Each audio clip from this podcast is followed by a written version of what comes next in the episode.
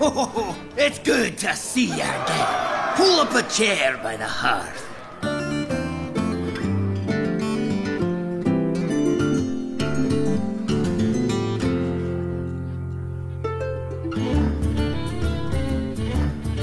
Hello，朋友们，大家好，欢迎来到我们最新一期的工科机械的游戏电台啊！然后我是今天的主持人马西路。大家好，我是 Castillo。大家好，我是 Lip。对，然后我们也做了差不多有几期节目了，然后刚好啊，虽然说评论的人并不是很多啊，不过我们在某一个电台平台上啊，还是收到了一个啊比较那个热心的一个对朋友的一个来信，他说啊是他说能不能介绍一下我们共科机械友的四位成员啊大概，然后我刚刚考虑了一下，可能。嗯，之后的话，找一期节目来做一个胡逼性质一点的节目吧。然后等我们四个人齐一点的时候，我们可以来聊一聊我们自己。嗯，对，嗯因为对今天呢，那个五啊，也就是他上一期改名字叫 Mark 马克的，，马对克同学， ，Mark 同学，他呢因为临时工作上还有一点其他的事情，嗯他就出差去了，对，确实也很很辛苦啊。嗯当然我们还是 啊，啊，好话不多说，为为什么要笑？啊？不知道，嗯嗯，对对对，嗯，行，然后的话，非常非常感谢这位朋友啊，对，这么热心。然后的话，还还是说回吧，我们今天这、嗯这一期节目的游戏的主题啊，主要是想来聊一聊，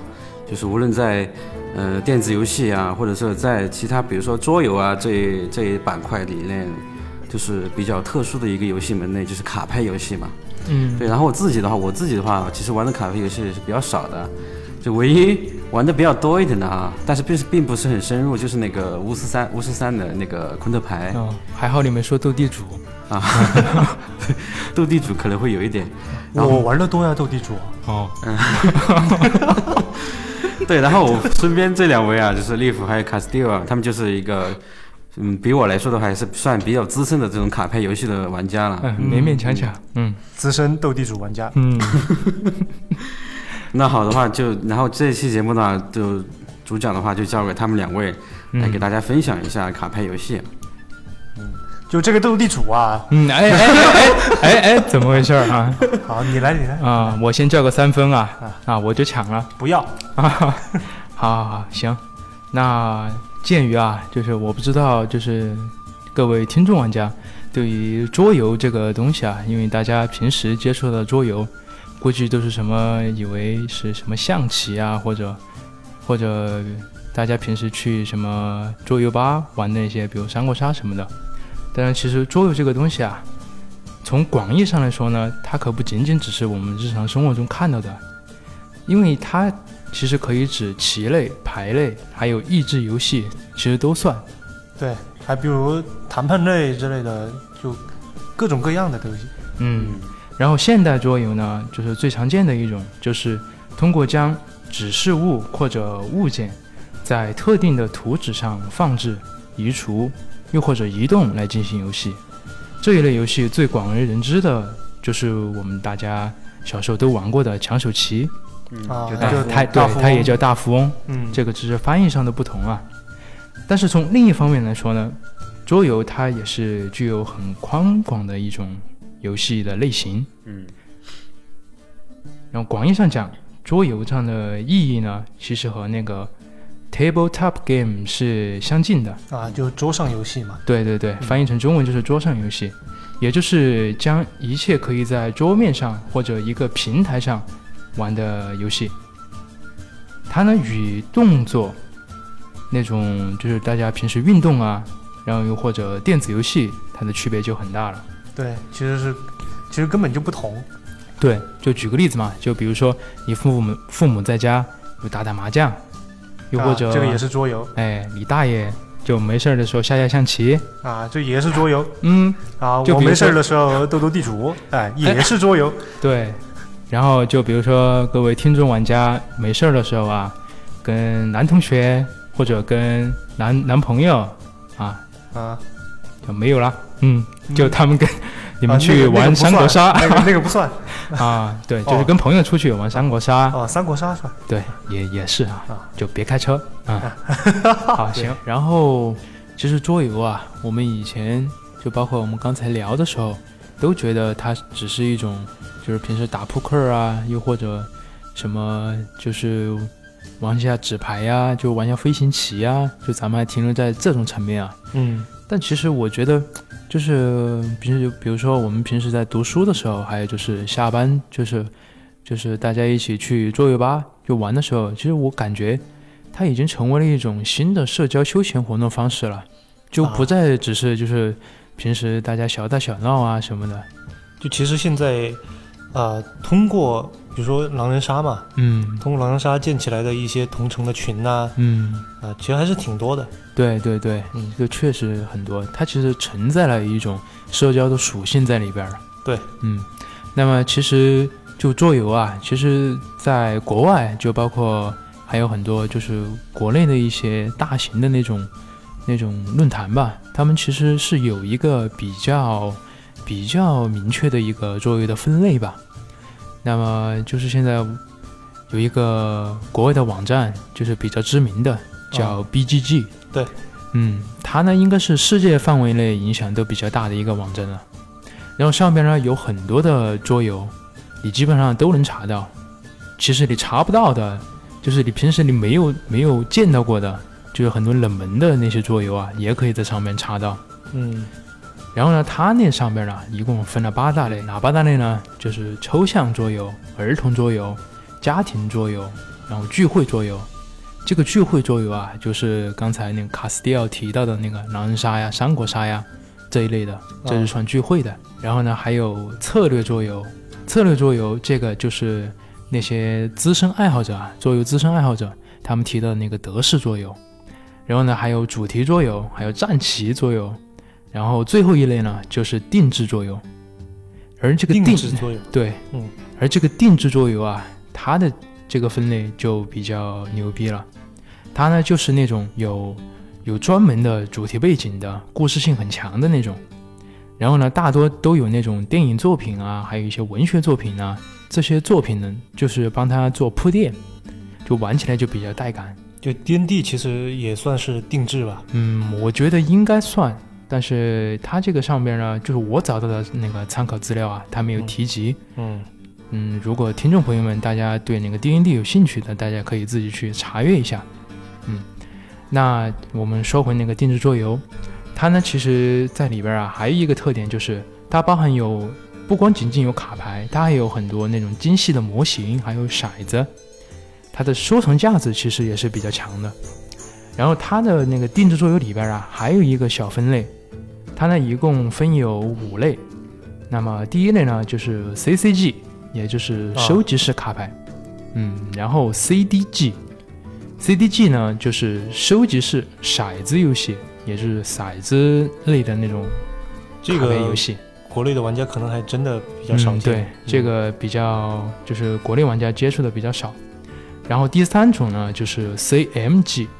这种呢就是收集式模型游戏，这个就更少了。嗯，然后另外就是四五种呢，就是我们经常看见过了。一种呢叫做 LCG，就是成长式卡牌；嗯，另一种呢叫做 TCG，也就是集换式卡牌了。这个 T C G 就是最多的嘛，对对应对，该是这个就应该是流传范围最广的。对这个就非常多了，嗯就包括什么万智牌就嗯属于 TCG，、对，然后就是比如说现在咱们那个暴雪爸爸他做的那个啊炉石传说，他呢就不属于 TCG 啊，他呢就属于 CCG。嗯，对，其实我在那个查阅资料之前啊，我也以为它是 TCG，其实人家呢他没有疾患嘛，因为哎 只有集没有换。对对对，嗯就是因为这个原因，所以呢，它应该被归类于 CCG 才对。对，嗯。然后呢，其实 LCG 啊，就是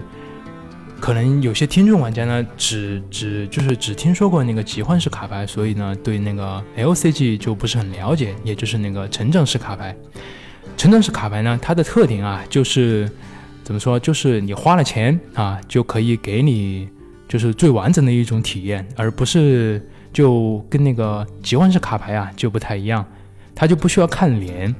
它你就只需要买了就行了。啊，它的它出卡包就是固定的，就只有那几种。对，集换式卡牌呢，它是这样，它就是你一张卡牌，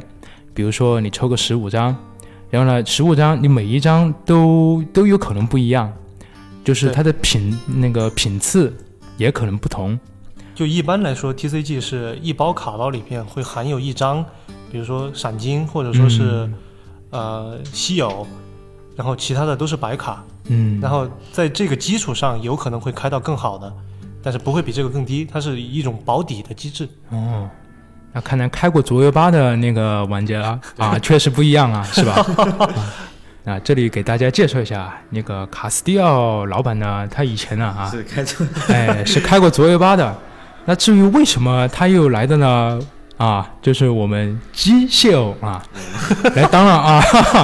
一个嗯啊是主为什么播呢呢嗯啊，这个未解之谜，我们就留到以后的节目啊、嗯再去给大家揭露啊。嗯，对，那咱们回到 LCG 的话题里边来啊，啊那个成长式卡牌其实有很多优秀的作品，嗯，这儿啊我想举三个例子，就是第一个呢是科苏鲁的呼唤，第二个呢是魔戒，第三个呢就是矩阵。这三款游戏啊，我觉得是怎么说，应该是比较具有代表性的那个 LCG 的那种类型的一个桌面游戏了。嗯，那么先说一下那个克苏鲁的召唤吧。克苏鲁的召唤的话，其实它就是一个克苏鲁以克苏鲁背景为题材的一个桌游。然后它的玩法的话，其实就我感觉啊，其实，哎呀，说难听一点，其实我觉得跟那个万智牌啊，就包括炉石差不多，其实也是然后扔骰子啊，然后包括两个人就就对干嘛，反正给我的感觉就就是这样。只不过因为我个人就非常喜欢科苏鲁这个小说嘛，这个文化背景我还是挺喜欢的，所以我还是推荐喜欢那个喜欢科苏鲁这个小说的玩家呢，可以去尝试一下。其实这里应该就是推荐一下，就不知道克苏鲁是个什么东西的玩家呀，啊，可以去自己百度一下。啊、对，因为这个东西也是一个大坑。对对对，对，这哪个天也是最近比较火的一个东西。嗯啊，就哪天如果说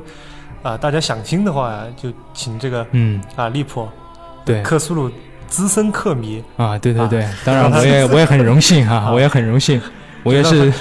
让他挑几期来克一 下。对我也是接受到了那个股神的召唤呢、昨晚上就给我 托梦了，就就给我发糖了对啊。 对，就给就大家告诉发我糖，嗯，今天必须要啊， 说一下这 个事儿。就是每一句都是梗啊，大家听不懂也就算了，就对对对，嗯。然后呢，第二个啊，就《魔戒》，这个大家应该都非常熟悉啊。就不管是从小说还是游戏，还是说电影啊，那个《指环王》三部曲啊，什么《霍比特人》啊，然后包括最近上了一个那个中土的中土世界，对嗯，那个游戏，他以前做的还挺不错的，嗯只不过最近这一座被这个有狠点批。坑啊。嗯对，因为氪氪金的元素实在太强了。对对对，就这个用中国式一点的方法来说呢，就是一个大 IP，啊 对，就是对一个圈钱组织。对对对不。过游戏优化的还是不错的。啊，嗯，确实。那我们咱们说回桌游，其实这个桌游啊，我感觉其实它在那个 LCG 里边算是挺特立独行的一款游戏。啊，你说魔戒是吧？对对对，魔戒魔戒。然后它是怎么个玩法呢？它其实有点类似于就是咱们以前在 PC 上玩的那款游戏，叫《求生之路》。它呢，啊你可以，它是由一到四名玩家大家一起合力闯关，就然后一个人也可以玩那种。对，一个人也是可以玩的。然后呢，你去你去完成一些任务，然后获得一些相应的道具呀、就包括体验一些剧情。它的剧情的话，其实跟原作小说是有比较紧密的联系的。然后它是怎么一个通关机制呢？其实它是通不了关的啊。为什么呢？因为毕竟那个桌游玩家嘛，他也是需要赚钱的嘛。那些厂家 纳尼真的啊，很无尽的任务， 对呀、要不然你你买的什么嘛？你买的那些纸啊，都是钱嘛，对吧？嗯。啊，然后你买一个主题包啊，大概里面会有一一两个任务，然后你想玩更多任务呢啊，不好意思，你就继续买我的扩充包啊。然后买了之后呢，里面会有相应的那个道具，然后根据你那个对于故事走向的不同，然后你的就是后面的每一步，你会抽取不同的道具。当然，这个至于是什么呢，就留给听众玩家啊自己去体验一下。反正总体来讲，它的体验感还是很不错的。这款游戏在那个 BGG 的排行榜上也是一直算是比较前，就是比较列前前吧列的，对对啊对，挺不错的就。但是听起来有点那个 Steam 上面的这套路啊。就对对对啊，当然这这整个体怪发售我了之后一直出 DLC 包，啊，对对对，这个怪我，但是。就是那个长期玩那个桌游的我那个朋友们应该都比较明白啊，这个确实是没有办法，因为你要知道这个印刷成本确实是比较贵的，而且这种就是怎么说比较脆弱的这种印刷，这种纸质的印刷品啊，它的运输费用成本也比较高。嗯，啊、我现在算是帮厂家挽回了一点颜面了吧？啊，啊，反 正哎国内应该也很难买到。啊，这行行行。那么第三款游戏呢，它的名字叫做《矩阵前夕》。这款游戏啊，跟我们之前有一期聊过的话题，就它的故事背景就比较搭，就是我们之前聊的那个赛朋克那一期。啊，它是个这种背景，对，这对种背景的好像还是对于你们来说应该是挺少见的。，对对对，非常少见。就几乎我都没见过嗯，嗯对，啊。它的但那是个这种类型可能你会比较感兴趣。对我嗯我我，所以说我接下来我要仔细听一下。对 对对，哎，也不用这么仔细，因为其实怎么说，我也是就是帮我们自己推广一 下，其实它的连续性也比较少。这么说吧，先说一说它的卡面。它的卡面的话，其实元素性就比较强一些，就是跟传统卡面，因为就是大家接触到的，要么就是带有很浓烈的那种哥特风的那种卡面，要不然就是那种很欧式啊、很古典的那种。它的话就是就是那个矩阵矩阵前夕啊，它就是那种比较怎么说，带的有那种科幻对，有点科幻，有点未来的那种感觉。然后上面的话就有点类似于那种那种电脑版的那种感觉，反正就是我第一次看见还比较惊艳。啊就其实能够想象出来，嗯，然后它的故事观呢也比较赛朋克，尔，它呢就是就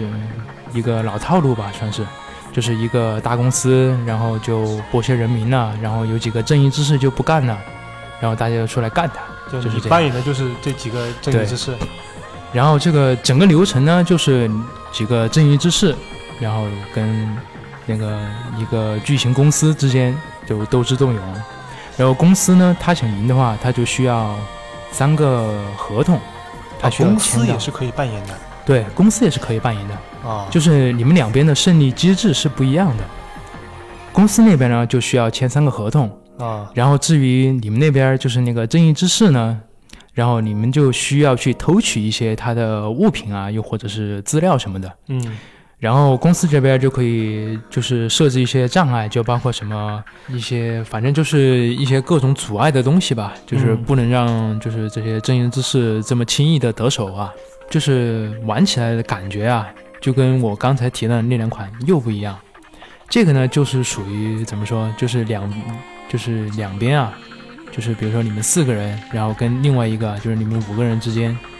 就是相互斗智斗勇这种感觉了。那这个跟小黑屋还挺像啊。对，就有点类似，只不过就是刚才就是我跟卡斯蒂奥啊，就是我们聊到的那个小黑屋的话，它是你在游戏过程中，你会突然变成对立的双方，嗯，但是在之前的一个环节呢，它就会是一直处于一个合作的状态。其实，在变之前还是挺好玩的，啊，就对对不对知道谁会变对，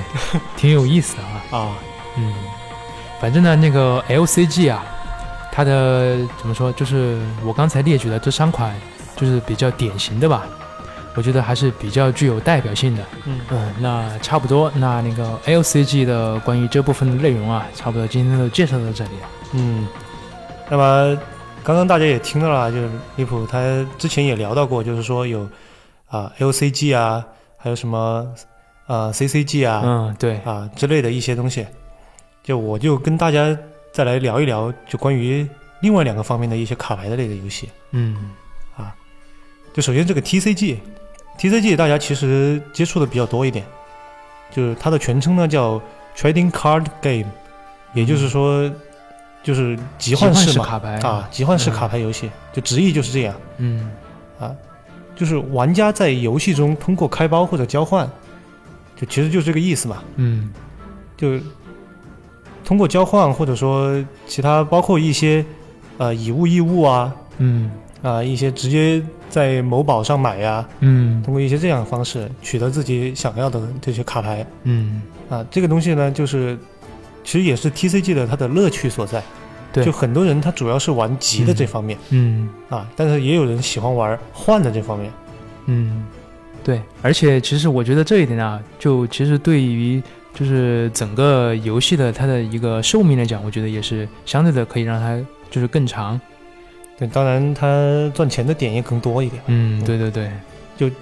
这一类强调策略和战术的这种卡牌游戏，就诞生到今天呢，其实已经有二三十年了吧，嗯，二这个三十年了吧。对，这个也确实挺长了。嗯，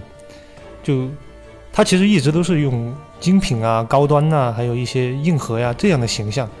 在特定的小圈子内面流行，嗯，对，就一直都很小众。但是随着这些时代的进步，还有玩家娱乐方式的多元化，以及游戏本身的一些演变，就其实也是跟科学技步技术这种进步有关。嗯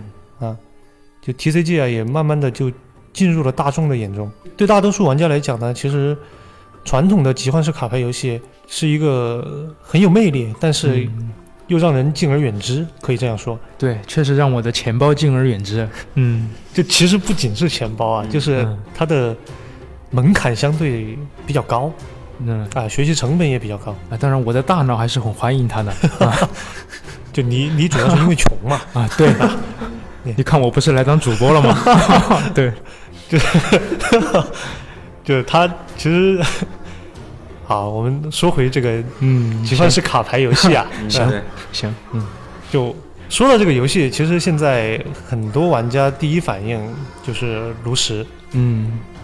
又或者是啊，比如刚刚马学路喜欢玩的那个嗯，好昆无虫是哦，昆特牌，啊嗯， 啊，昆特三狂赌，对，对对对啊，请你找我的女儿 吧啊啊不，我的昆特牌 啊，就这种热门网络游戏，嗯就是，但是它呢，这个是因为它的便捷性和它的娱乐性，嗯，就流传比较广。对，但实际上呢，从严格意义上来讲，就炉石啊、昆特呀、这一个类型，就像你刚刚利普也讲到过，它其实不属于 TCG，嗯它属于这个 CCG，也就是那个 Collecting Card Game。嗯它那个 CG 永远都是 Card Game，嗯就是前面那个词不一样。就这个 Collecting 其实意思就是呃收集，嗯它就没有换，没有换的光纯收集游戏。对。然后这个类型的游戏其实有很多，像现在比如说，呃，《秘境对决》《影之师》，当然这两个我都都是网易的，我也嗯不知道网易为什么要推这么多，嗯，但这两个其实现在也活得不怎么样。哦啊，那确实我们也只能啊，就你想，网易他自己搞就代理了炉石嘛，嗯啊，然后自己又搞了两个自创的这个东西，嗯不好说啊，不好说。对，但是你如果非要把这个啊、就是 TCG 的 trading 啊嗯啊、理解成跟暴雪做交易，好像也说得通。对啊、你非要把它叫 TCG 呢，勉强也行。嗯其实大家现在也没得分得这么细。嗯，嗯，反正只要好玩儿，大家愿意爱玩儿啊、嗯就行了。但我们要说到，如果说是正统的或者说是传统的 TCG，嗯当然首先就得说一说这个世界上有史以来第一款 TCG。嗯就万智牌。万智牌的起源呢是1985年，有一个叫理查德加菲，嗯加菲猫，哦理查德加菲啊，嗯就获得了宾夕法尼亚大学的计算数学博士，哦，还是个博士啊。计算数学，然后他还继续在那个组合数学领域深造。哇，就其实卡牌游戏挺依赖数学的嘛对，这个确实，啊，对，所以说我就不是很擅长玩，对，因为全是数字方 面的对，东我西啊，实在搞不懂它里面的规则，就只是嗯懒得算嘛，对吧？对， 对，就挺不麻想烦上的。了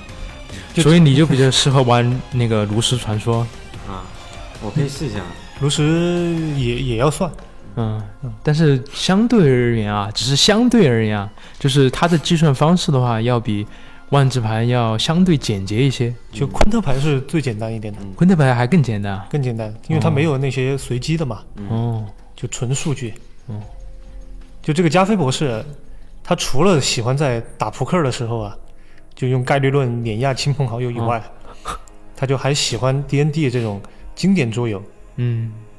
他他其实就是个 D N D 的粉丝，嗯，但是呢，他又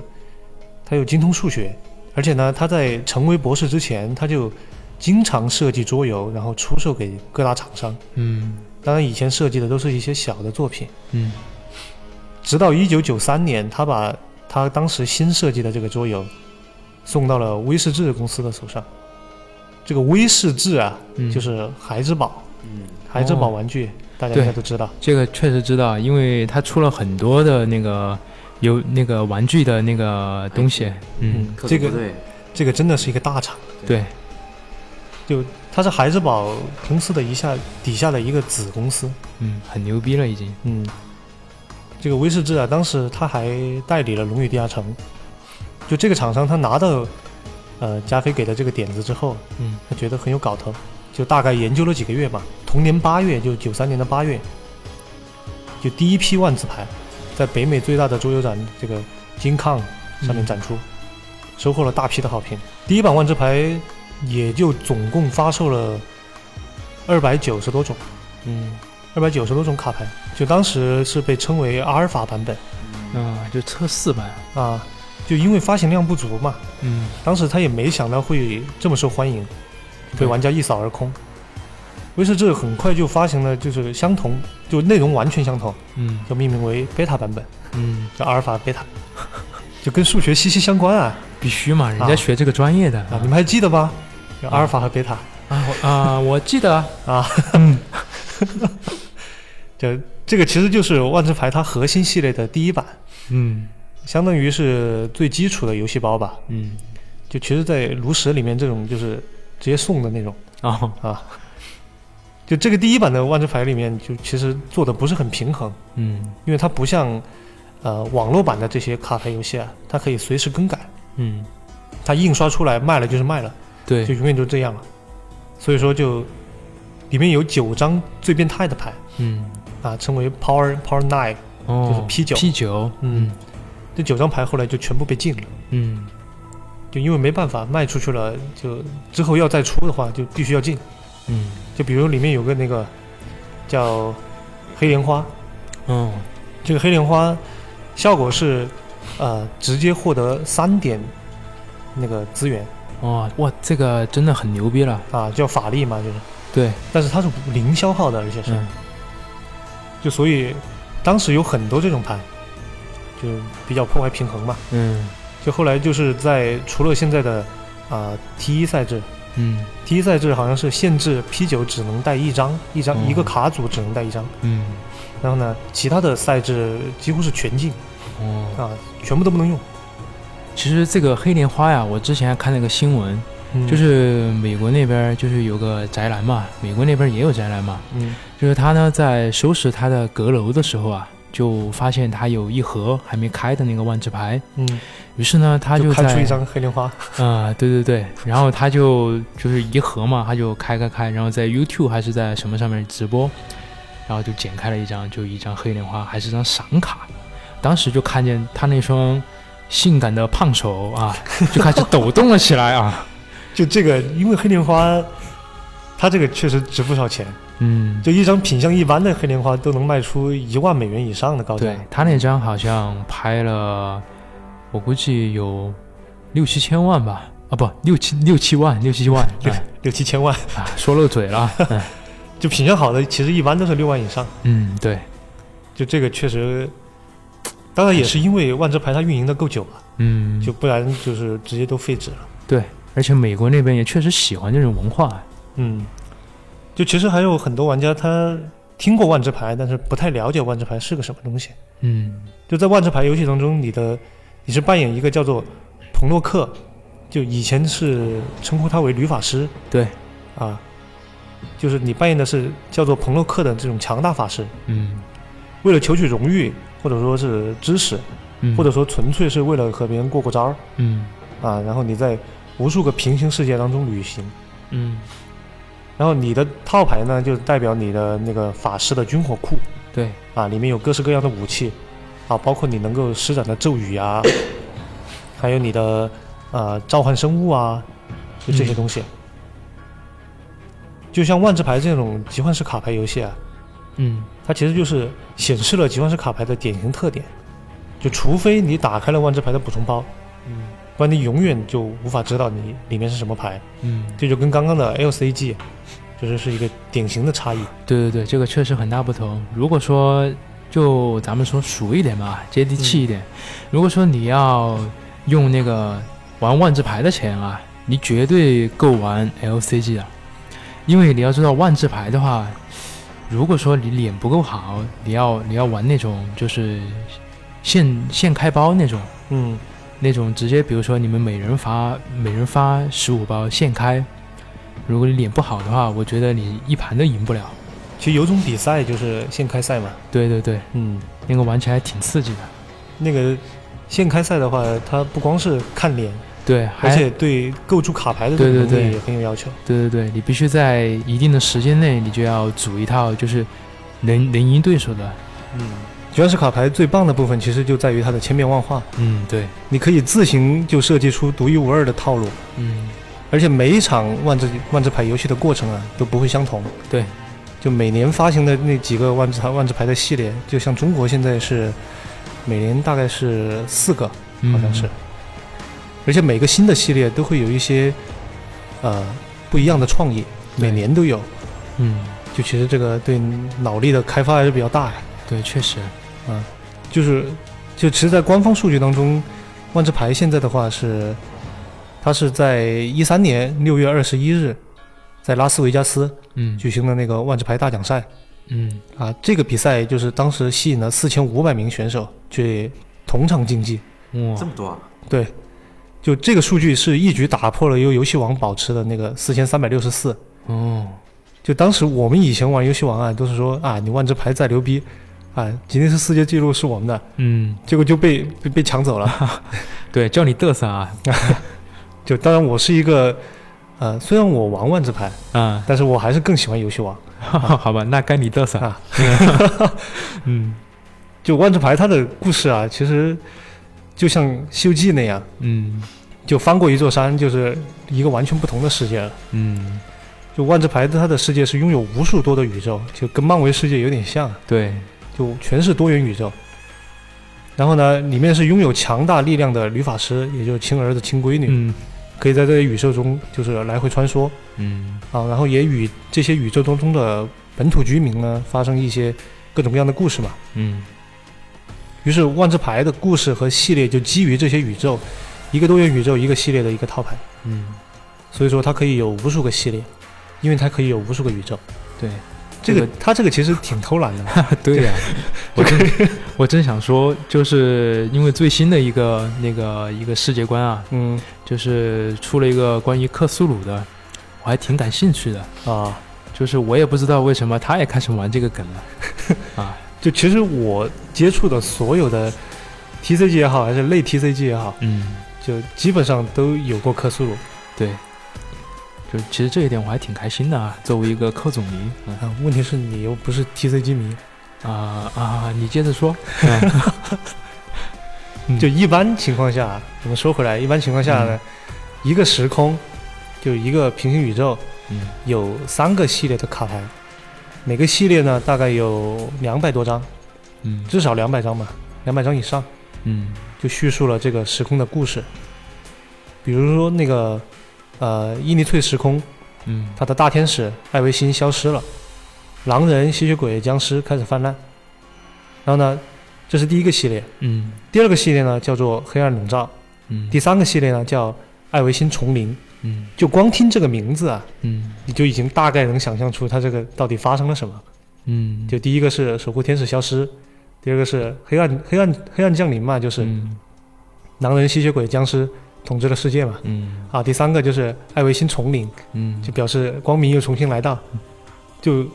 其实这个故事啊，它有时候出的是比较直白，啊，就光看名字就已经了解到了。对我其实我已经不，我觉得就不用羡慕他们有什么魔法之类的，我感觉那个世界也不怎么太平安 啊。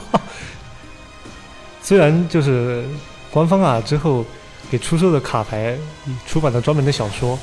当然也有很多人写了同人的一些资料嘛，嗯但是国内真正去读这些小说的人，那少之又少。嗯，确实，本来玩这个游戏的人就很少，嗯玩的这里面还喜欢去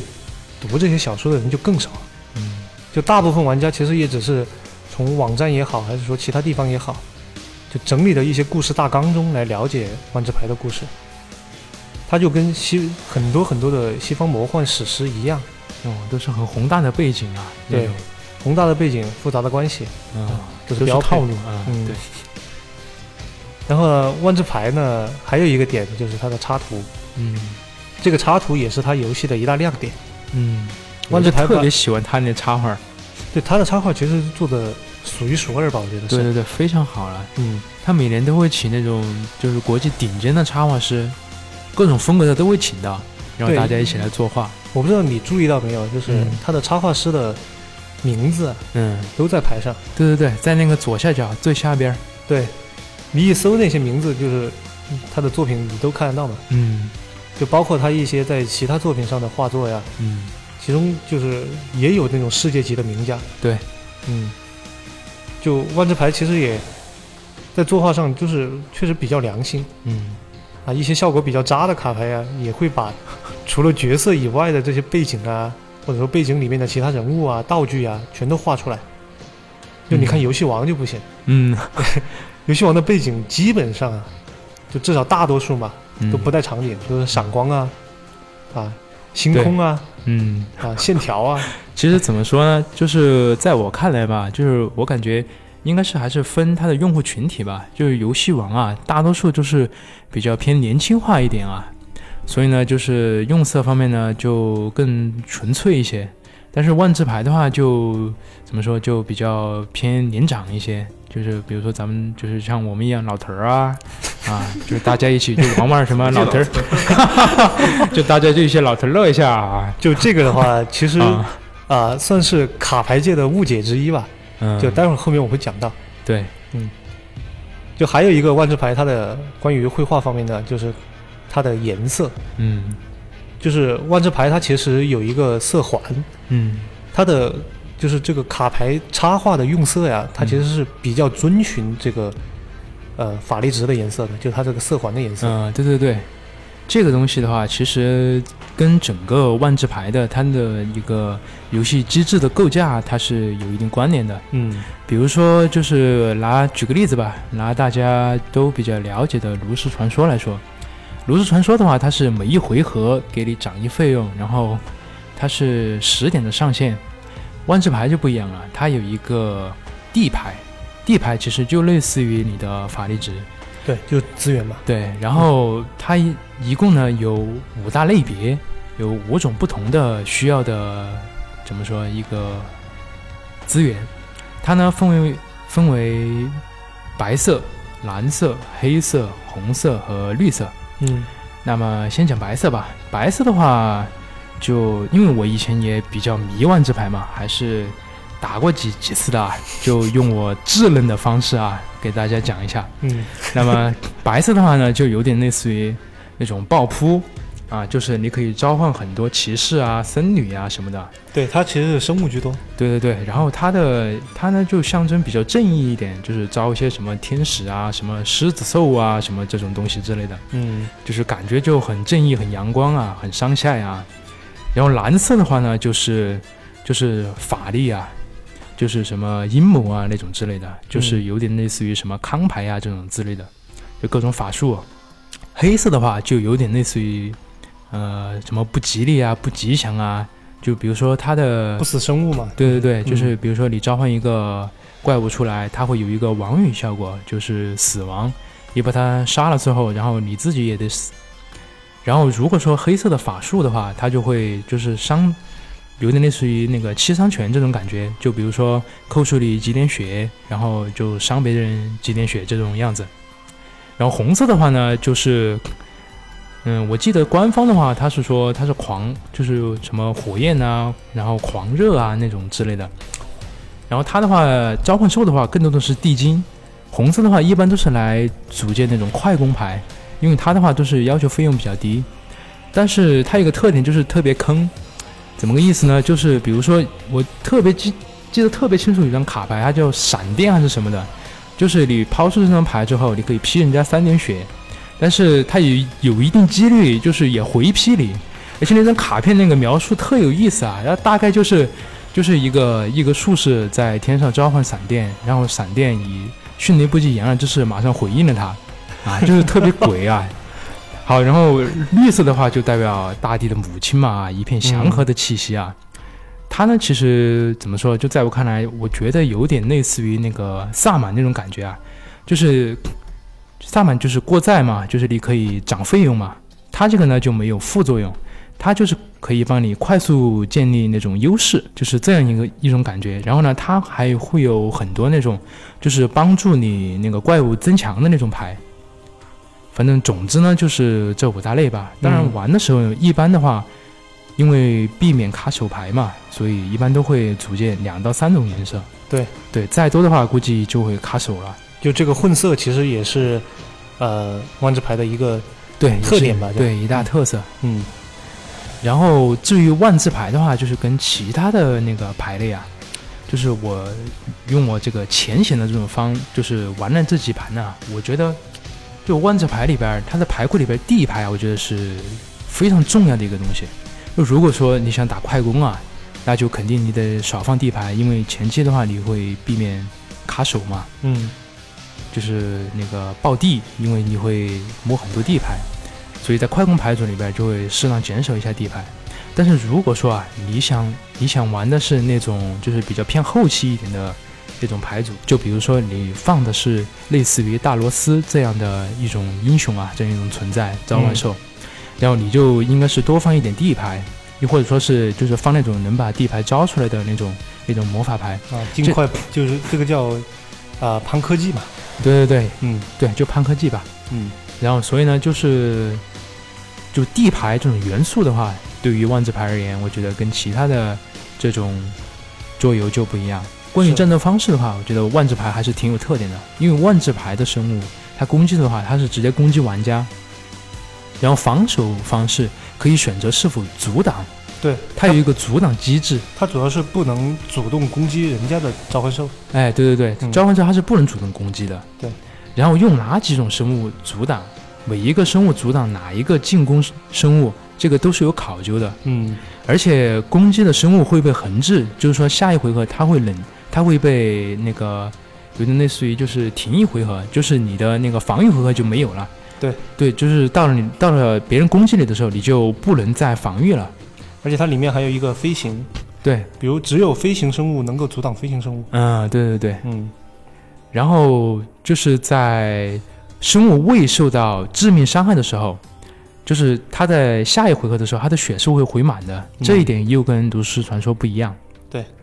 然后所以说，就是我觉得就是这两大机制啊，就是我感觉就是跟其他玩过的那种对战型的那种桌游，就是有很大的不同。然后刚刚讲了这么多啊，就是，呃，也不得不提一下，就是我心爱的另一款 TCG，、啊、嗯，就游戏王。然后这个小时候肯定大家都玩过啊、呃对玩过，你、那你是个没有童年的孩子啊 就这个、真没玩过啊？真的没有？ 啊，好 吧。那我就给你讲一讲， 来啊呀，嗯，就这个游戏王啊，它的背景历史啊，嗯呃，就没什么好讲的了。嗯毕竟呢，游戏王它其实只是当初啊，它就是在一个一个在 Jump 上面连载的一个少年漫。嗯呃，它的作者呢高桥和希，其实从一开始他根本就没有想过做什么卡牌游戏，嗯他只是想塑造一个就跟他同期的，比如说九九，想塑造一个类似呃九九的那种双人格，啊表人格负责日常，嗯里人格呢无名法老王负责装逼，就类似于这样一个设定。嗯，那还是非常典型的那种轻点漫的设定啊。对，嗯其实而且看过漫画的朋友应该知道，就游戏王它前几章啊，就其实在呃我觉得两百话以前吧，嗯就就根本跟卡牌没有太大的关系。哦嗯就是它之所以叫游戏王，是因为一开始这个漫画的设定是主角真的是擅长玩所有的游戏，哦，他真的叫游 戏王。就包括比如说啊、悠悠球嗯啊，比如电子宠物，嗯什么打火机放到手上不要掉下去啊哦啊， 还有什么拿一叠钱嗯啊放在手背上，两个玩家轮流用刀扎啊啊，扎多少这个钱就是你的，直到一个人手被刀扎穿。就反正很多稀奇古怪的，作家这作者开了脑洞啊，啊就玩了很多稀奇古怪的游戏，嗯而且还有甚至还有 D N D 的跑团里面，我觉得他们老师上课应该都不怎么管他们是吧？就反正很奇葩。啊，就而且这个时候的游戏王其实根本就不火，嗯，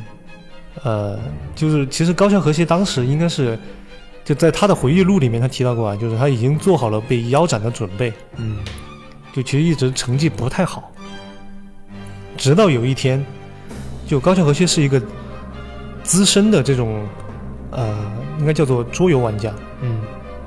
就包括 D N D 跑团，也包括万智牌，他都有接触。嗯，所以说，他有一次画呀，就画到了啊、打牌嗯，啊，就一不小心就开始打牌，嗯，一打牌这个漫画就火了，就那几期啊就就就特别火是吧？不是就呃突然上上涨了一个层次，知道吗？啊，然后以后每逢打牌的篇章，因为他一开始的时候啊是，呃，他前面那种那些稀奇古怪的游戏叫做死亡游戏，哦，就是输了之后是会有惩罚的。哦，然后这个死亡游戏和打牌啊，他就交替着来。他当时还是没有想过要放弃这种想游戏哈嗯，这种，但是每逢打牌的篇章，这个游戏王的热度啊就会上窜一截。哦，那一步打牌的呢，这个游戏就这个漫画呀、就又掉到那种腰斩的边缘。嗯，然后加上每一周他都要想新的游戏，因为一周一更嘛，嗯，对，每一周想新的游戏确实有点累。嗯然后呢，这个编辑啊，一天就催着他，哎，画打牌，啊，哎，你怎么不画打牌啊？赶 紧画打牌啊！啊，就到了第五卷《绝对王国》的时候啊，嗯，这部漫画就彻彻彻底的变成了打牌就漫好画，好打牌了啊，就不想别的了， 就没有别的了，嗯，就只打 牌。然后到一九九八年的时候，这个这个万代就 Mandai 嗯，班代，啊，大家都知道嘛，嗯，这万代玩其手办的实肯定都知道，嗯。你假面骑士爱好者嘛，你啊，必须 的啊，Joker 啊，暴露自 己了啊，好吧，好吧，万代其实推出过《游戏王》原作里面的那个卡牌游戏啊，嗯就它当年是叫呃，简称是 M and W，哦，我只知道那个 M 是 Magic，嗯啊 W 是啥我记不得了，反正这个游戏当年是叫 M and W，嗯然后呢，万代就推出了以这个题材为核心的一个周边吧，嗯其实也是一款 TCG，但不过那个时候它那个推出的 TCG 啊，就是样式跟规则都相当的简单。嗯主要是在万代他们自己的那个卡片自动贩卖机上售卖，然后发了差不多三弹，啊，每一弹也也总共就几十张、几十种不同的卡牌，总共也就两百多种类型吧。嗯就同年的十二月十六号，就 Konami 当时就在 GB 上，GB 平台，哦然后发售了那个《游戏王决斗怪兽》，哦，游戏王的也那个游戏版，它是 Konami 发行的而且基本上都是在 GB 和 GBA，哦，就其实我大部分都玩过。嗯，就体验其实一般一般。看来你的童年很完整啊，嗯，没有，我不会说是我工作了 之后的玩的模拟器。不要暴露 自己，就九九年代，万代失去了这个游戏王的版权嘛，嗯，然后就被 Konami 就移交到 Konami 手上了。嗯这个 Konami 啊，就制定了一系列更为成熟的游戏规则，然后把这个游戏命名为《游戏王 OCG》。嗯，在这个时候就啊、先是风靡日本，然后就推向全球，再加上它这个动漫输出到北美，就那个时候就是以漫画和动画为尖头兵，嗯然后以这种动漫的这种本身自带的这种病毒式传播方式、啊，就把整个游戏风靡了全世界。哦当时就没隔几年吧，就成为与万智牌并列的 TCG 巨头，啊，没有之三，就他们俩。确实还是挺牛逼的，因为游戏王制作卡牌期间，其实还是请了那个专业游戏公司来设计了的，嗯但是可能他们当时也没有想到日后会火到打破世界纪录啊，嗯所以说游戏王的规则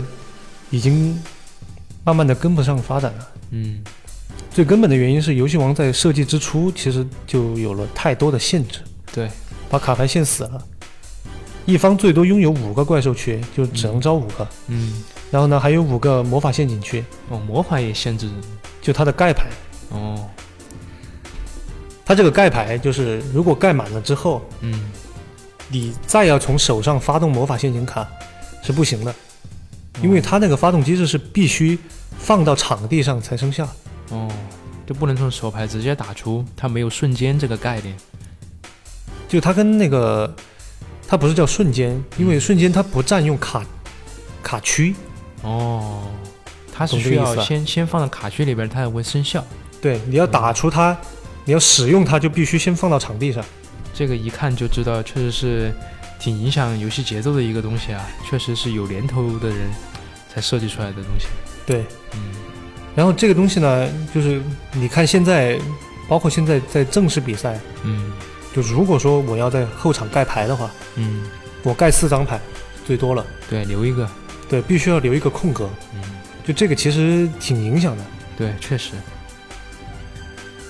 就随着游戏王的发展，这些区域上的卡牌就是肯定会比越来越复杂，嗯，就相互之间连锁呀，也肯定会更加高效。对，就每一张卡牌每一个区域利用价值就越来越高嘛。嗯早期游戏王那个墓地还是就是真正意义上的墓地嗯，啊，它就是个墓地就死了就你就死了吧，啊。嗯现在吧，墓地就是你的卡牌丢到墓地里，嗯，就跟拿回手牌上是没有区别的，对就很烦，你知道吗？对，因为现在很多那种互动类的卡牌游戏啊，都是有一个，我觉得有个派别吧，就应该算是，就叫那个掘坟派，就是没事儿就刨人家坟啊你是不知道游戏王有多过分，啊，就它是有一个墓地，嗯然后墓地以外呢有一个除外卡区，啊这个除外卡区呢是把这个这张牌从这整个游戏局内除外，嗯不存在这一局游戏当中了。哦然后呢，又新出了一个机制呢，叫把除外的卡拉回来，哦，就导致了这个除外区变成了第二个墓地。就是说就你就再也不用死了是吧？就某种程度而言，它是永生的，啊、某种程度而言，你很难把一张卡打死，好吧？就是。就本来就是有一个墓地了，还有个第二墓地，现在你嗯相当于是有三个手牌池，嗯然后呢，它也没有这个炉石里面的这种叫做呃疲劳机制，啊它本身是如果说我的该我摸牌没有牌了，嗯就直接宣布那个输嗯啊，就宣布失败。嗯但是呢，就就一般人说是根本可以不抽牌，哦，就比如说我有十五张牌。在两个墓地和手牌之间流转，它就我拉可以，我可以一直流转下去。这个确实，哎，还 是怎么说，应该是当年的机制，就是它的规则设定方面有一些问题啊。就其实这个也算它的特色吧，嗯就它的连锁效果已经是全场制霸，嗯就所以说，现在游戏王里面的高连锁性，就让 OTK 这时常发生。OTK 就是哦，一击必杀啊，就是 one turn kill，嗯，就一回合一回合杀。然后呢，还有一个游戏王独有的东西，嗯叫做 FTK，就 first to kill，就是在你游戏开始的那个回合就直接获胜。它是怎么个赢法呢？就当我出一张牌的时候，嗯通过这张牌的效果，我拉出一张牌或者两张牌，或者检索到某一张牌，哦检索之后，我再发动手牌的，比如说快速魔法的效果哦啊，导致它产生其他的效果。然后呢，通过呃同调也好，超量也好，你估计听不懂，哦，哎就是一升一哦，一升一升二，二升四啊，一生二，二生三，三生万物，对对对，就是这么个感觉 啊。就是就现在呃游戏王啊，就有一个很不友好的叫做输出套，嗯或者说叫做爆射套。嗯啊，说书套呢，就是自己一个人就，就你跟他，你操作一回合，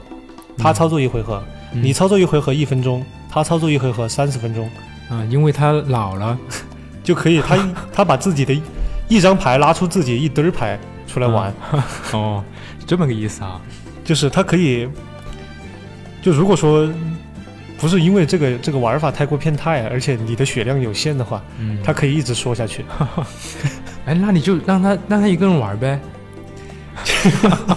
所以说 叫，就。就没朋友你的朋友可能很少。 确实啊，嗯就游戏王还有一个套牌呢，叫做蒸笼套。嗯这个蒸笼套呢，他说书就不说了、l t k 也不说了。嗯就当年因为蒸笼套的大热，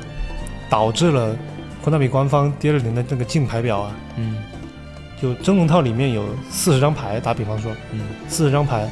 然后除去比如说呃陷阱啊，或者说一些通常用的这些东西，嗯呃，可能也就二十来张吧。嗯就蒸笼卡专用的卡。然后呢，这个蒸笼卡二十几张专用卡里面有二十六张上了禁卡表，嗯，被封。被这禁个，还是特别夸张啊，这个，你可以想象它那个那一个系列的牌有多变态。嗯就刚刚不是说到万智牌里面有一个 P 九吗？嗯，它这里面就是 P 二十六。哦，这个确实太夸张了一点啊，其实还有一个有趣的现象啊，就是游戏王里面它的命名就以神、帝、王这些啊、比较龙傲天的名字啊特别多。嗯，特别中二啊，感觉，啊，但是偏偏用这些神啊、帝啊、王啊这些名字的嗯，实际效果一个比一个垃圾。哦，比如有张牌，举个例子啊，嗯有张牌叫宇宙女王，嗯它的描述呢是统治着宇宙中存在的所有星球的女王，哦，效果是没有效果的白板卡，就什么都没有啊，就它的效果就是写了一段描述，就是她是个统治所有星球的女王，就攻击二千九，防御二千四百五，哦，就没了。而且还是八颗星，不能通常召唤。那那它是不是一个什么？就比如说什么召唤什么怪物、更强力怪物之类的一个关键嗯性？没有，啊，然后但我没说啊，就有一个类似的啊，就是比比较知名的牌，就是青眼白龙。啊，青眼白龙是一个三千攻的一个没有效果的白板卡，这个肯定都知道啊海马的，对，嗯但是它因为它是主角的本命卡嘛，嗯，而且当年就是是很多人的信仰，对，所以说它有特殊的价值。嗯，但是这个游戏后面出的很多类似于宇宙女王这种嗯这种名字又龙傲天嗯，但是又没有实际效果，而且比青眼白龙效果还低，嗯，啊，攻击防御都比它低。就这种卡，游戏王里面还有很多。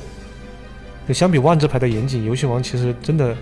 有点为所欲为啊。嗯，但是它玩起来确实也是比较爽快啊就其实玩起来的时候，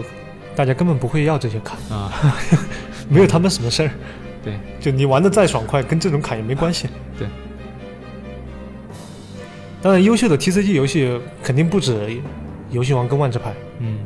啊，比如紧跟万智牌和游戏王身后的那个宝可梦 TCG，嗯，我相信可能很多人都没有听说过了，这个。这个我都没听说过，嗯，宝可梦你知道本身这个呃叫做呃宠物小精灵嘛，对，中国的译名，嗯，但它本身应该叫宝可梦啊。它叫宠物小精灵，嗯口袋妖怪嘛它也叫口袋妖怪，也叫精灵宝可 梦，宝可梦应该是中官方的中文译名。嗯，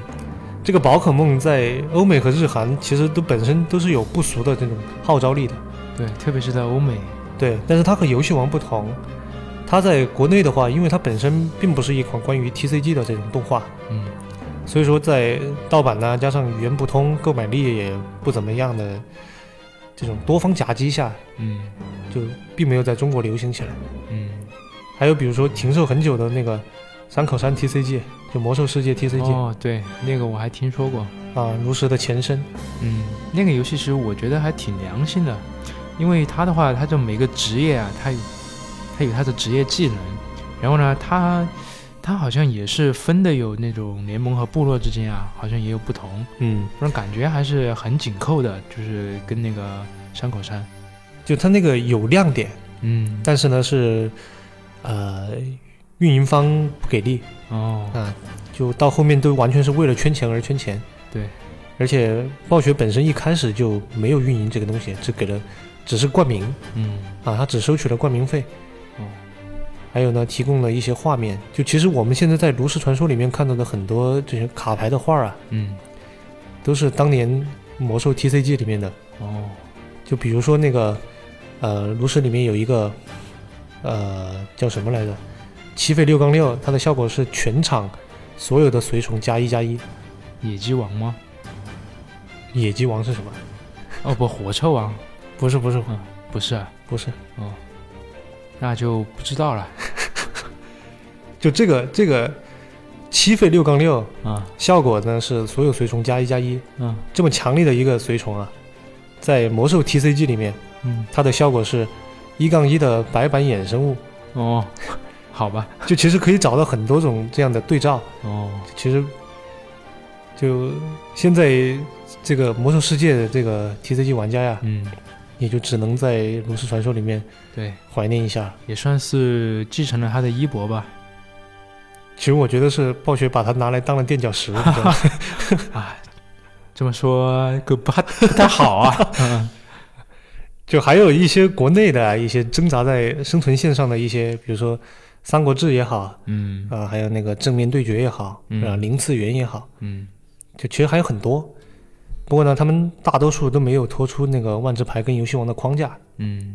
所以说我们也就不展开介绍了啊。如果有兴趣的朋友呢，或者说呃有这些游戏的玩家呢，嗯，啊可以再自己去了解一对，下。可以自己百度一下。嗯，然后呢，说完 TCG 之后啊，嗯我们现在可以把目光放到这个线上卡牌游戏上来，嗯，也就是我们之前提到过的那个 CCG。对，CCG，为什么叫 CCG？就是因为没有换嘛，嗯之前也说到过。对，它就是纯粹的收集式卡牌游戏。对，其中最出名的当然就是炉石传说了。嗯这个炉石传说的游戏模式其实还是采用的那个 TCG 的模式，嗯它并没有推出更新的。啊，唯一说创新就是肯定是游戏王，嗯，对，就那个学不来，学不来。嗯，就炉石其实它还是画面精美，操作也简单。嗯。推出的时候呢，确实让很多玩家呀耳目一新，比如说我。对我当时也是被震撼的，我第一次看见就是一款卡牌游戏啊，就是在 PC 端上面会以这样一种形态，这样一种，这样一种就是极其富有动感的一种状态。你玩的时候就完全感觉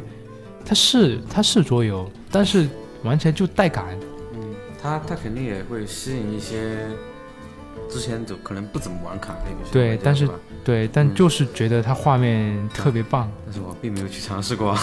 真的吗？真的啊，你可以试一下，其实嗯感觉挺不错的。其实也是因为暴雪本身就很有号召力了。嗯就我记得我安利你嗯的游戏，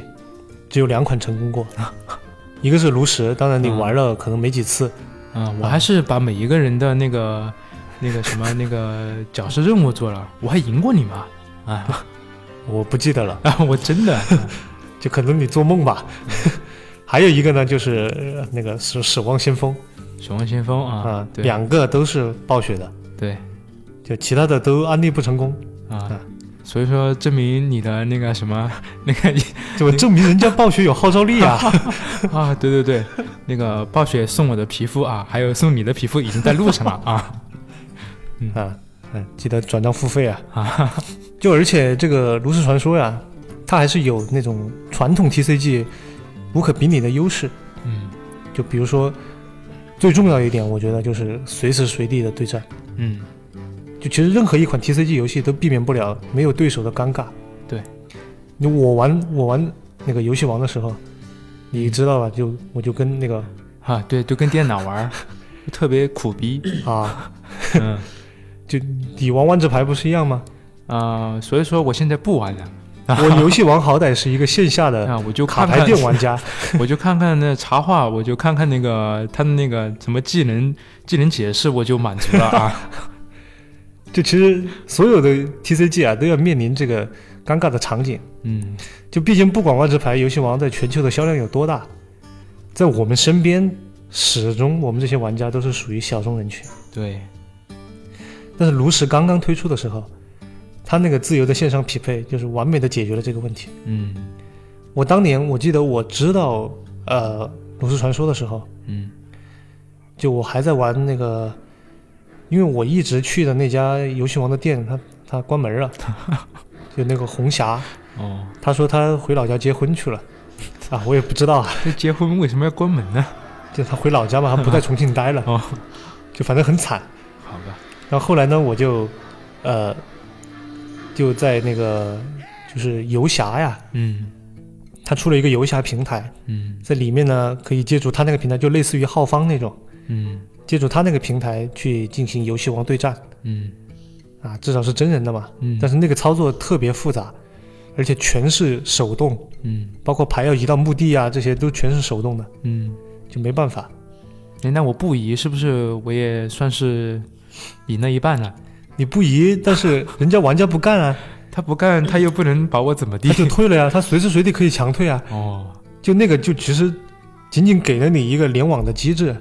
那证明如果说你们，你应该没有遇见过我这样的玩家吧？嗯啊，没有，那证明确实怎么说，啊游戏我们这个王玩家群体还是挺好的，没有这种对对对垃圾进来啊。啊，当然我也只 是，我也只是举个例子啊，嗯，当然我不是这样的人啊。嗯 那证明游戏王的那个什么，他的那个群体啊，还是整体素质算是真的很不错的，对他还是真爱。但在网上还是有很多喷子啊，嗯，那这个嗯任何一个游戏都避对，免不应了该的，都会有。对，嗯，啊，游戏那个不是游戏王啊，啊这个炉石咱传们说回说炉石，对，啊，还有一个好处呢，就是更低的上手难度。嗯我以游戏王为例啊，就是游戏王，比如说我要说魔蟹仪式融合同条超量摇摆 link，还有连锁，有分一速、二速，还有发动结束，各种各样的这种判定节点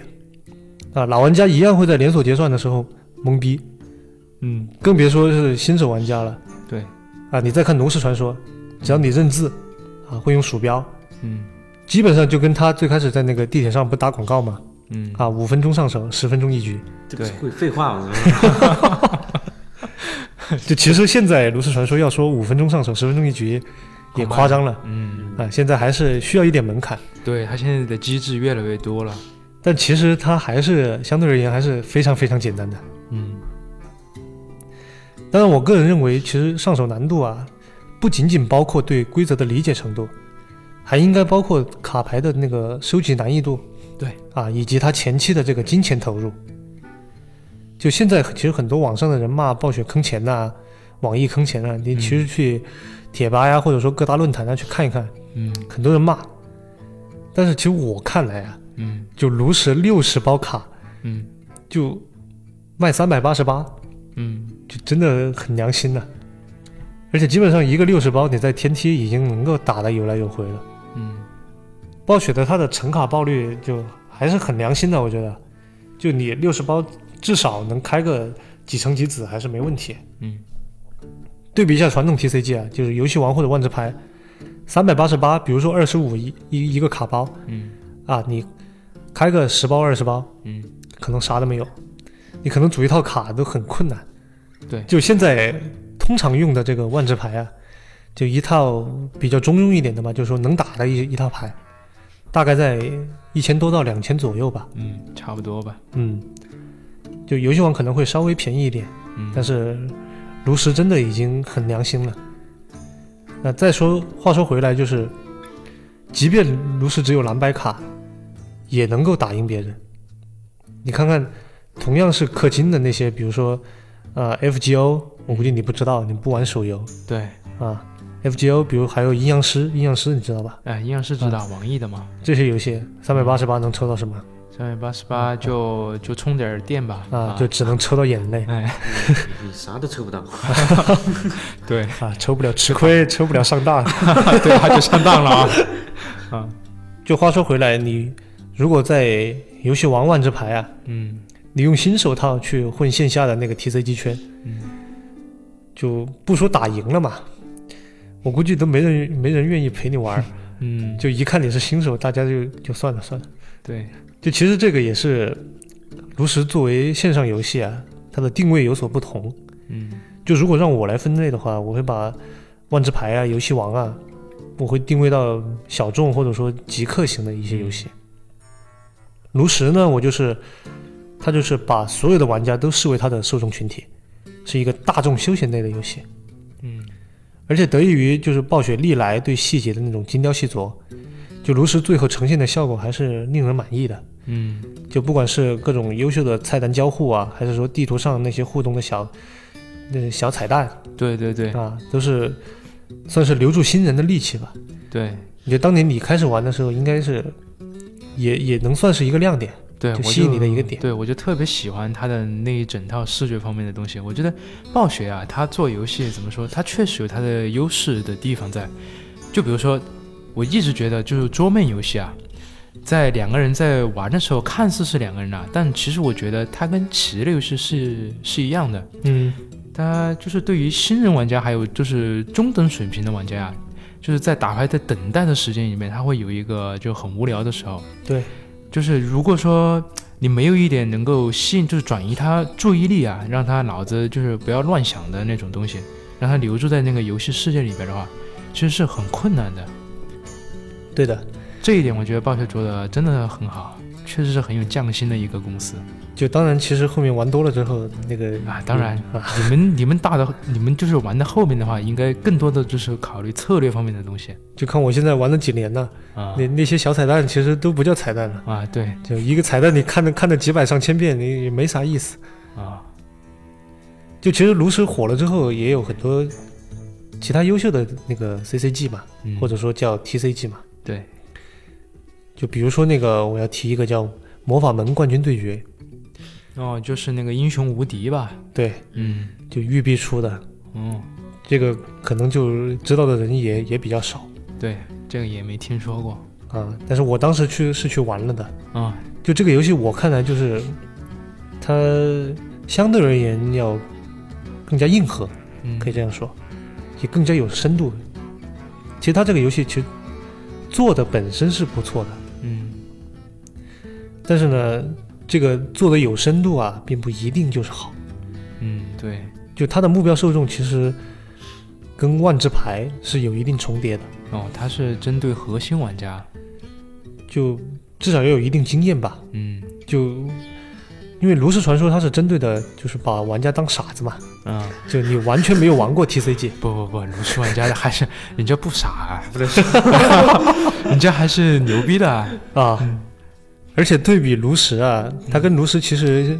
呃开服的时间相差不久，嗯就对比炉石当时的那种氪金需求，嗯，就炉石当时不氪你也能打，对，而且还有一个竞技场模式，嗯就那个对免费玩家而言实在是太重要了。对，我就每天做日常，我上线打打竞技场，我觉得挺挺好的嗯啊。新卡我也能体验，嗯然后我也比较平衡，也不会被碾压。对，而且如果打得好的话，还能赚钱。嗯，而且竞技场的话，它还是全排池的，对于你。你对于就是整个排池的理解啊，包括组排的一些技巧啊，都很有都很有帮助。对，嗯但是你反过来看这个冠军对决，啊嗯，他对免费玩家真的是不够友好。就怎么首说先？，首先他的单人剧情嗯又枯燥又无聊，而且还很短。哦，然后呢，你去玩他的那个瑞士轮抽牌，嗯啊，你会死得很惨啊。最后呢，你只能无穷无尽的去氪金，哦，去抽卡包。当然，其实我我本身是更喜欢《冠军对决》它那个卡牌插画的，嗯它的插画其实完全不比呃万智牌差。哦，当然不能说就肯定比万智牌好，嗯但我觉得至少是不比它差。嗯但是，嗯、就除了插画这一点，就其他的美术方面就真的一言难尽，嗯就包括它的登录界面，嗯还有它的 UI，嗯，就透露着浓浓的一股就开局一把刀一 条狗啊，装备全靠打的那种即视感。啊，其实我觉得现在就是看到的也差不多，因为现在各大网游用的全是那个起源的，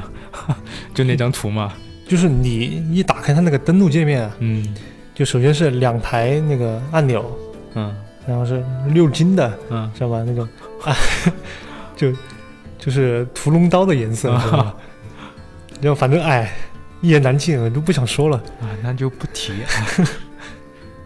就是感觉就是方方面面呢，都感觉这个玉璧想是来捞一笔就走人那种。嗯就所以说，炉石这么多年，我还是断断续续在玩嘛。嗯但冠军对决，我当时就真的顶多一个星期嗯不到就没玩了， 而且去年它就关服了，去年还是前年我都不记得。嗯那还有一个呢，就是还有一个要提的 TCG 游戏啊，嗯，就是最近饱受关注的，叫做《大道至简：去粗存精》，保留游戏核心那个游戏的核心部分，让你享受最为纯净的体验啊！强化社交元素，和好友一起互相塞间谍、打群架嗯啊！昆特三狂赌即将上线 음,嗯，是的，嗯，啊！开个玩笑，我这里要说的就是《巫师三》的那个衍生独立游戏嗯 네,对，昆特牌， 《巫师之昆特牌》啊，全称是《巫师之昆特牌》。嗯对，就是中文嘛，其实嗯英文就是昆特牌，就我就很不理解这些游戏啊，要取个什么之什么，嗯，因为你这个字比较牛逼啊，啊，加个字比较文艺 음.嗯，一看就是读过书的人取的。嗯， 就就昆特牌这款游 戏怎么说呢？就是嗯让人又爱又恨吧。嗯就首先昆特牌啊，它跟我们以上所有介绍的，呃，万智牌也好，呃游戏王也好，炉石传说也好，就全都不一样。嗯它的目的不是消灭对方的角色，而是三局两胜比大小。这么一听可能有点扯啊，嗯但是，但是这样，它的你的里面的每一张，每一张那个叫做怪物牌，嗯每一张怪物牌都是有点数的。这个点数就是出下来之后，它就会加入到你的总点数里面。嗯三局中有两局的总点数比对方大，你才能获得这一局的胜利。嗯，嗯，甚至有的时候就是你可能要故意输掉一局啊，对，哎，哦，其实这个玩法就有点类似于以前的那个田忌赛马。嗯，那种样子其实有点像，嗯就它是，因为它三局中的手牌是继承的，嗯比如说我第一局我把手牌打完了之后，第二局可能只给我补一张或者两张，然后哦给你补，但是对方如果说高你八张之后，你这两张根本就没有还手之力，哦，然后最后两局你就没办法出牌嘛。就所以说，它这个游戏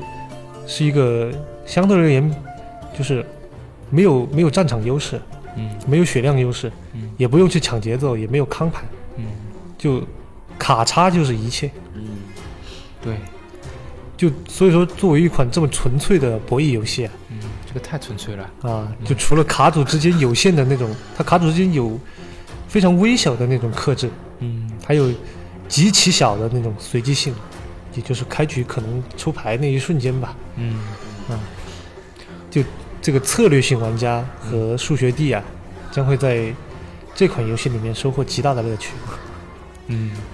而且不得不提那个昆特牌里面的闪卡，嗯它那个闪卡其实又类似于炉石传说里面的金卡，嗯就一样画面会动。 对他那个是做做做过那个建模的，嗯基本上很难做分层建模的那种，哦就炉石里面那个它的金卡，它会动呢，是加了加了一些粒子特效啊，或者说画面那种波动啊，嗯，对。就是假的，就哦并不它是那真的会动整。但个是它人都在动它啊。表现出来的效果就是像有点像那种平面插画，嗯做了一些动态效果。嗯，哦但实际上的话，它里面的模型是单独建模，哇还是操非！常非常这个波兰蠢驴 啊，这个真是，他做款 做款桌游啊，嗯，他做就你以为这样就完了吗？嗯就你右键点开它放大，还有就是它的那个游戏那个卡牌插画的场景里面呢，嗯它的音效以及相关的 BGM，啊，对，而且哦你、，它还带有音效的，对你如果是那个那卡牌，你长期观看超过了一定时间，它会出现一些比较小的变化，啊哦，彩蛋之类的东西。哎，是不是如果我把所有的卡牌集齐了，然后把它全部看一遍，然后它就自动就变成一个巫师四预告片吗？啊？是巫师八。哦，嗯有可能也有，有可能啊有有可能是赛博朋克二零七七。对，嗯，那这个疑问啊，我们啊就留给听众朋友们 自己去发现。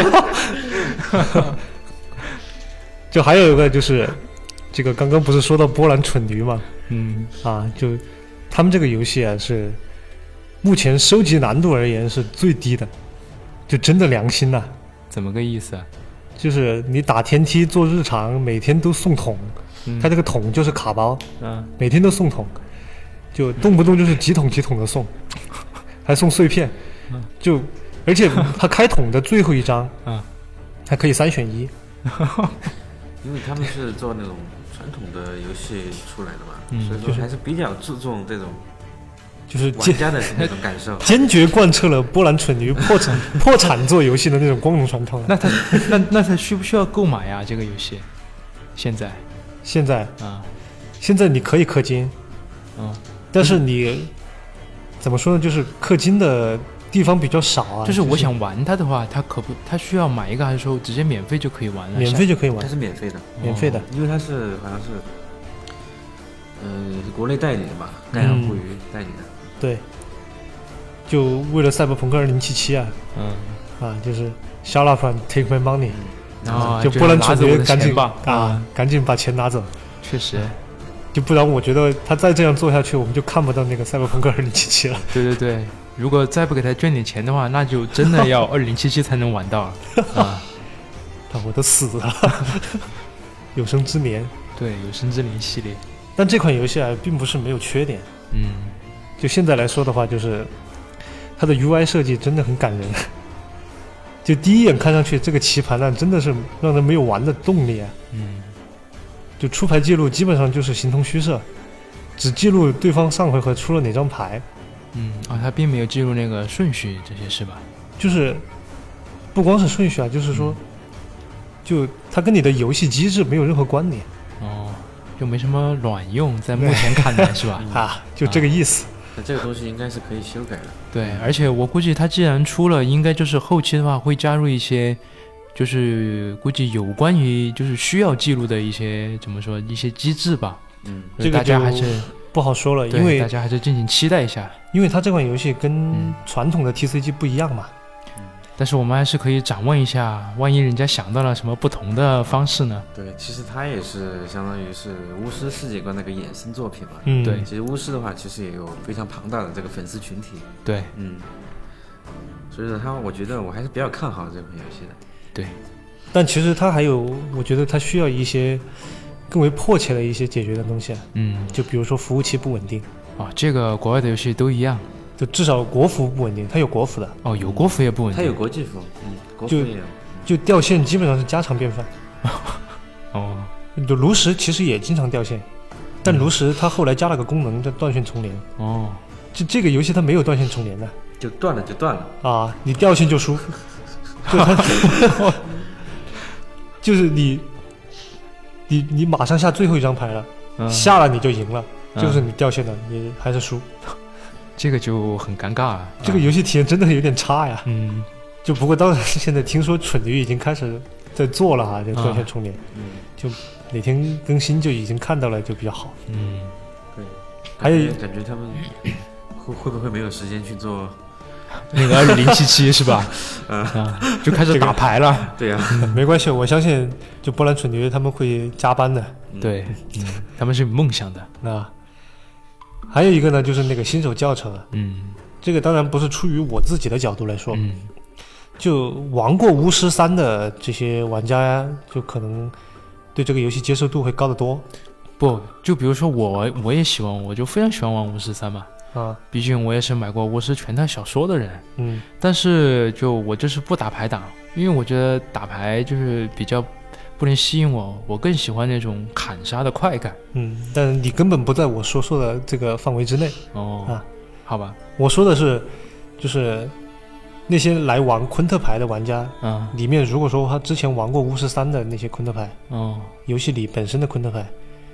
他就会接受度很高，哦，就基基本上不需要这个新手教程。嗯，但是这个新手教程本身就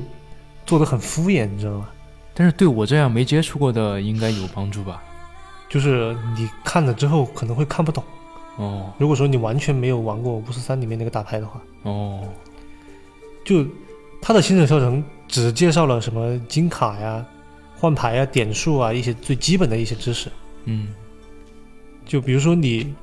做完教程之后啊，对游戏里面的那些术语，比如坚韧啊、调度啊，还有什么翼王、放逐、老兵、新兵嗯啊、招募这些一系列这些黑话，啊就你根本不了解，你可能只能去自己论坛上去混哦啊，去慢慢摸索。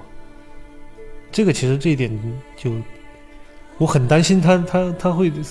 就是下一个冠军对决啊，你知道吧？对，因为这如果他这样搞的话，确实对他的传播性来说，就包括对于新手的这种友善度而言，就都不是一太个好。对，是个巨大的考验。就那个冠军对决本身也是在新手教程这里这一方面做的比较差。嗯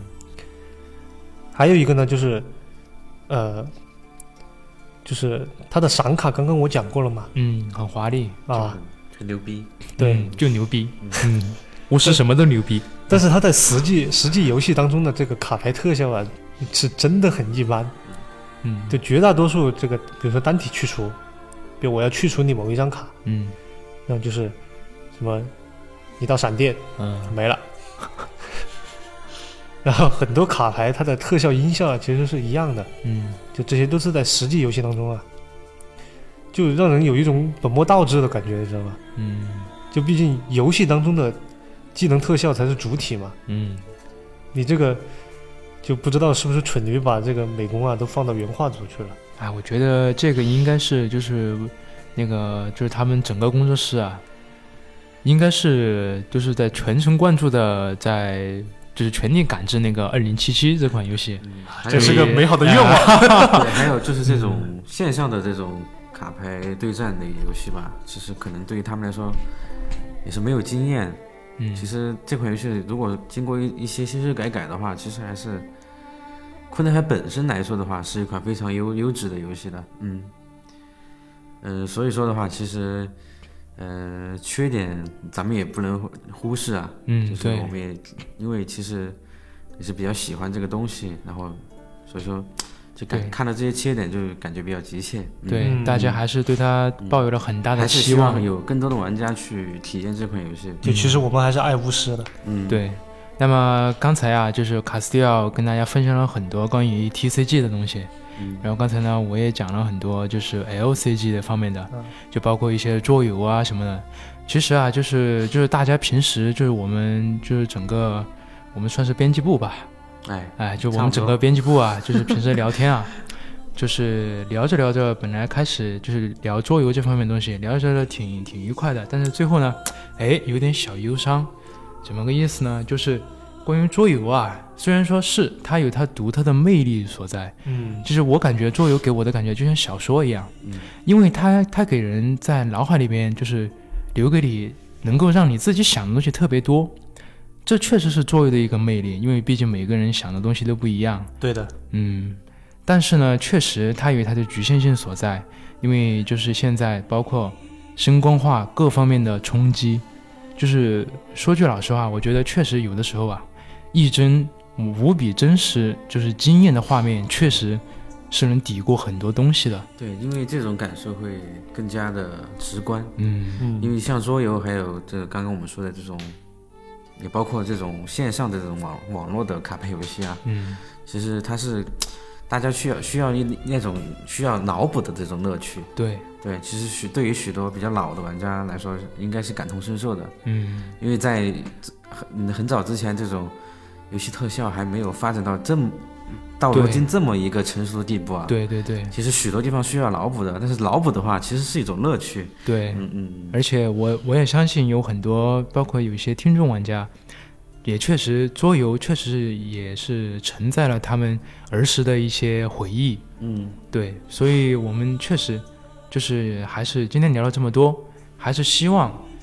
嗯，桌游能够不管是以现在的一种方式继续留存下去，还是说以后会用一种新的姿态，嗯一，种重新升级过的姿态，然后走得更远。哪怕都变成炉石这种，哎，啊对，但是你至少得存在，对，我们还是有一个美好的愿望。嗯，对，因为本本来本来是一个非常优秀的一个游戏的体验嘛，对对对，然后的话就是，其实我觉得，嗯，也不用那么在在意那种怎么说，就是各种玩家的这种感受嘛。其实嗯它是如果形成一个圈层的文化的话，其实也是蛮好的。对，嗯，因为确现在其实在国外啊，还有国内有许多这种桌游的那种团体，嗯嗯，还有关相关的比赛。其实最主要我们忧虑的点呢是，啊，关于 TCG，就是老一代的玩家呀，其实很多都已经，呃，慢慢上了年纪了嘛，对，嗯啊，就有些其实都已经很多都就很资深、很资深的这些玩家都已经脱坑了。嗯嗯，就毕竟为了家庭啊，或者是为了孩子啊，有很多对，工作、学习、生活方面的事情，嗯导致他们脱坑。对但是新一代补充进来的新鲜血液呢，其实远远是不及这些离开的对老将的。对对对，嗯所以怎么说？哎，我就是们嗯其实 TCG 它的未来，并不是呃看我们这些啊这些老人，啊嗯，老对玩家怎么想就是现不了任不了的不了啊，就老玩家嘛对， 嗯啊这些老老玩家怎么想其实不太重要嗯，啊，重要的是。呃，要怎么面对这些新一代的玩家？对怎要么为我吸引们新鲜血液进来？对，嗯所以这一点我们其实我们本身也不好评价，就是以后它具体会是一个怎么样的形态，嗯我们也只能说是尽我们自己的努力也好，还是嗯说就就是一个美好的愿望也好，嗯我们其实还是都希望它能能够就是走得更长就能传播一点是一点吧。嗯对，对对。然后的话，这一期这一期的节目时间也差不多了啊，嗯，然后我还是特别希望 Castillo 和 Leap 将来还会从另外一个方面嘛，嗯再去多聊一聊关于桌游啊，关于卡牌啊，其实这方面还其实还有很多东西的嗯。对，如果听众朋友们就是对于就我们今天聊的这这一期节目啊，嗯就感觉还不错啊。嗯然后我们也确实会多做一些，因为今天的话准备的比较仓促一点，就是嗯只提取了一些比较关键的讯息。对，因为卡牌的话，其实只是桌游的很小一个分支吧。对，其对实可以讲的东西还有很多。对，其实还是还是我这么听下来还是非常有意思的。嗯，对，然后的话，呃，也欢迎大家持续关注我们《攻壳机秀》游戏电台的呃之后的节目啊。嗯对，然后的话，这期节目差不多了，朋友们，嗯、哼，咱们那就下期下期再见喽。嗯，嗯，拜拜。拜拜拜。 Wolves asleep in midst the trees.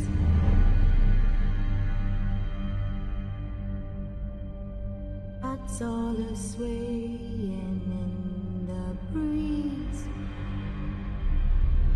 But one soul lies anxious, wide awake, fearing all manner of ghouls, hags, and wraiths. Or Oh, your dolly Polly sleep has flown. Don't dare let her tremble alone for the wheelchair.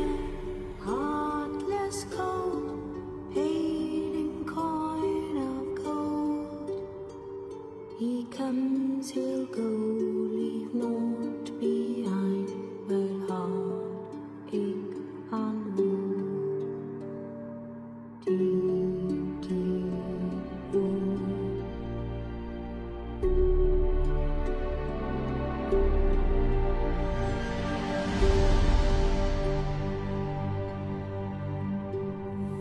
It's all silent for the night. Cows turned in as daylight dies. But when soul lies anxious, wide awake,